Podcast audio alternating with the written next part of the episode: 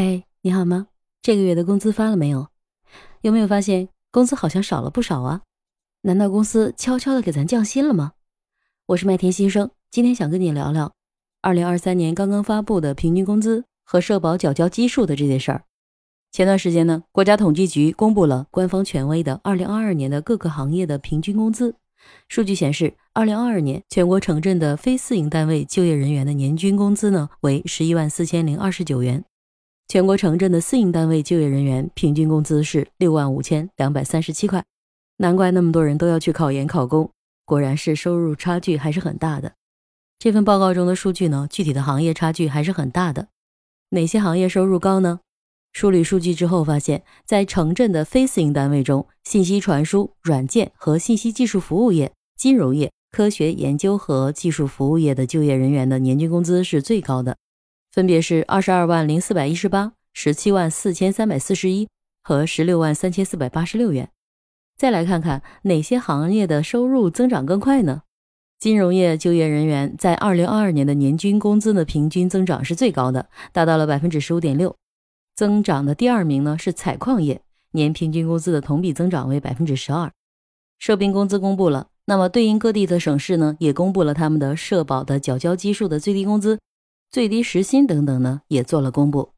我们简单的只看几个城市的数据吧。先来看看上海，二零二二年全口径的城镇单位就业人均的平均工资呢，上海是一万两千一百八十三。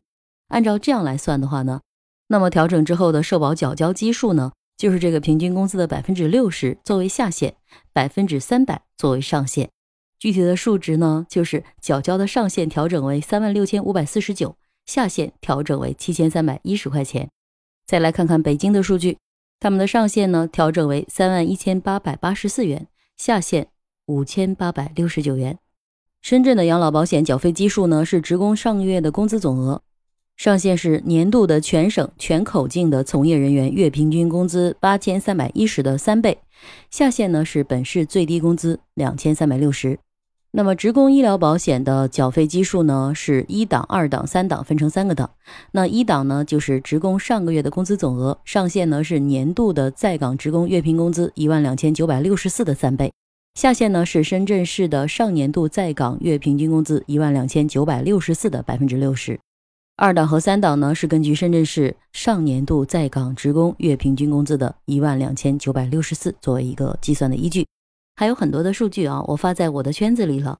由于时间关系呢，就不在这里赘述了。感兴趣的小伙伴呢，可以点击我的主页最下方看到麦田的甜甜圈这样一个圈子，你加入进来就可以看到了。这个月加入的前十名，除了享受甜甜圈所有的学习成长福利之外呢，还有一次一对一的成长教练。如果你购买了甜甜圈的年卡呢，就可以私信我预约你的私教时间。期待通过深入的沟通，帮助你去梳理你自己的人生愿景，最终变成自己的行动计划。好了，我们看到了社保缴交基数的确定，那么下面呢，再来看看职工工资的水平呢，当然是越高，那么缴交基数就越高。二零二三年呢，调整社保基数的工作呢，已经开始了，所以对于一部分人来说呢，七月份到手的工资会有一定的变化。为什么七月份要先扣一大笔钱呢？一般来说，随着缴交基数上下限的调整呢，社保缴交基数并不会有太大的变化。可是为什么有人还扣了好几千块钱呢？那是因为呢，有一部分的地区他们需要补社保的差额。那么哪些人需要进行补差呢？首先要明确自己在缴费基数补差的范围，也就是说年初申报的本人缴费基数是否小于新的调整的基数。然后呢，再确定自己是哪一类人。一般情况下呢，分为以下四种。第一种呢，就是在企事业单位正常缴费的参保人员；第二种是二零二二年已经办理了退休手续的退休人员；第三类人呢，就是调整前已经从参保单位离职并且暂停缴费的人员；第四类呢，就是灵活就业个人参保人员。这一点一定要根据当地的通知。一部分的地区呢，是已经有明确的规定，需要补缴一到六月的社保差额；有的地方呢，不用补。具体呢，还是不同的地方会有不同的差别。关于社保如何进行补差呢？正常来说，你如果在整个一年之内呢都没有换过工作，那你的社保呢处于一种正常缴费的状态。这个调机补差的工作呢，一般就是公司帮你搞定了。那你现在看到的现象呢，就是你当个月社保费用扣的呀，比以往要多很多。这也意味着你已经把上半年一到六月份的社保差额补齐了。第三种呢，就是已经离职的员工还要补差额吗？当然要。注意呢，是员工在职那段时间的基数补差。比如说四月份员工离职了，当社保基数要进行年度调整的时候呢，那一到四月份的基数差呢就需要补了。所以呢，就会出现看起来，哎，突然之间好像这一个月呀，工资好像少了很多的样子。如果大家身上发生了这样的事儿呢，就积极的去跟财务和人力资源去了解自己的工资是为什么是这样。当然，专业一点的人力资源呢，可能也会发邮件给全体员工，告诉大家是一个什么样的状况了。我们再来看看周围外部的环境是如何的。五月份全国社会消费品的零售总额呢，达到两千九百四十八点三三亿，同比下降百分之十一。与此同时呢，五月份的工业增加值为三千四百二十点三三亿，同比呢降低了百分之三点五。五月份人民币信贷增加了六百四十四点四亿，同比减少了八百二十三点一亿。五月份人民币存款增加了九百九十九亿，同比增加了八百一十六点一亿。一到五的总体数据呢，就是在第一季度下降了百分之十三点八的基础之上，全国的商品房销售面积同比减少了百分之二十点九，全国商品房的销售额同比下降了百分之二十九点五，第一季度同比下降百分之二十二点七。再来看看就业数据，全国城镇的新增就业人数为四百零六点六万人。全国城镇的调查失业率为百分之五点七，而五月份城镇的调查失业率呢为百分之六点一，环比上升了零点三个百分点，同比呢下降了零点一个百分点。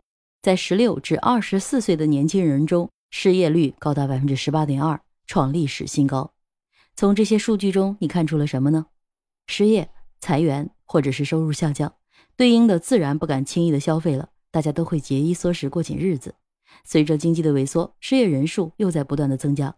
目前的失业率已经回到了二零二三年二月份疫情爆发时候的水平。此外呢，今年又是一年一千多万大学生涌入就业市场的情况，未来就业的压力将会更加的严峻。麦田并不希望贩卖焦虑，我只是想说，我们正处在这样的时代洪流当中，与其焦虑恐惧，不如脚踏实地应对变化。最大的不变就是成长，所以邀请你加入我的甜甜圈。用学习能力成就你的核心竞争力，通过圈子的专享互动问答，帮助你梳理人生愿景和个人兴趣，在生存和发展的空间中找到适合自己的路，并通过甜甜圈的持续陪伴，把你的行动计划变成时间表，让终身成长成为一种习惯。给我个机会，让我做你的私人成长教练吧。本月加入的前十名年卡还可以预约一次一对一的成长教练。最后呢，还是麦田的老观点。对于我们这样的普通人来说，我们无需要羡慕那些收入比我们高的，而是要做到量入为出，不轻易的跳槽，也谨慎的创业。哪怕现在收入不错呢，建议你也适当的存款，以备不时之需。同时呢，也要拒绝消费欲望导致的透支，该省省，该花花，省去不必要的消费开支。在个人成长部分增加预算的时间，只有充足的储备，才能度过寒冬。你说是吗？我是麦田新生，关注我，收听更多的成长话题吧。